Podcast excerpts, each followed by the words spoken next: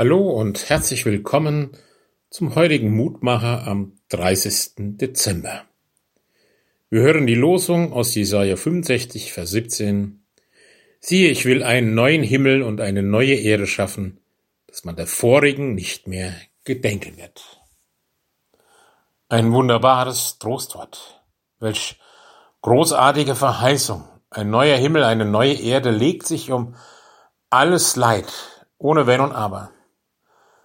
Diese Verheißung legt sich um unvollendete Anfänge, um uneingelöste Hoffnungen, um gestohlene Zukunft. Die Verheißung legt sich um versagte Ernte, um vergebliche Mühe, um sinnlose Arbeit. Um ein Jahr, das zu Ende geht und manches ganz schwierig war.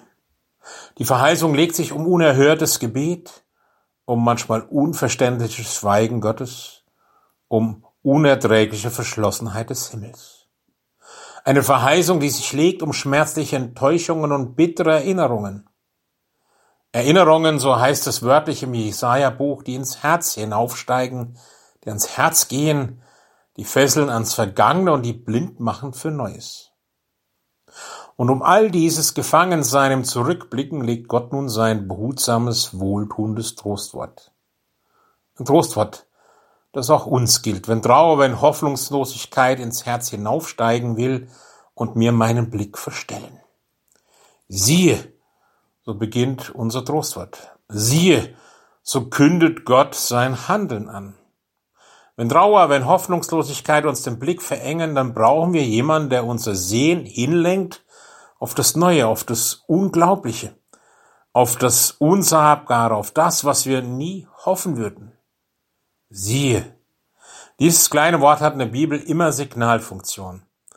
Es weist hin auf Gottes Wirken, auf das Große, auf das Neue, auf das Entscheidende in Gottes Handeln. Siehe, so kündigt Gott immer sein neues Handeln an, dass er Dinge tut und verändert, wo wir uns das gar nicht vorstellen. Und deswegen ermutigt er uns auch, mit diesem wunderbaren adventlichen Vers, seht auf und erhebt eure Häupter, weil sich eure Erlösung naht. Wir danken dir, himmlischer Vater, dass du uns immer wieder einlädst zu sehen, siehe, auf dich zu schauen, auf das, wer du bist und wie du bist und was du tust, und dass du vor allem uns immer wieder überraschst und treu zu uns stehst und festhältst. Und segne uns auch an diesem Tag.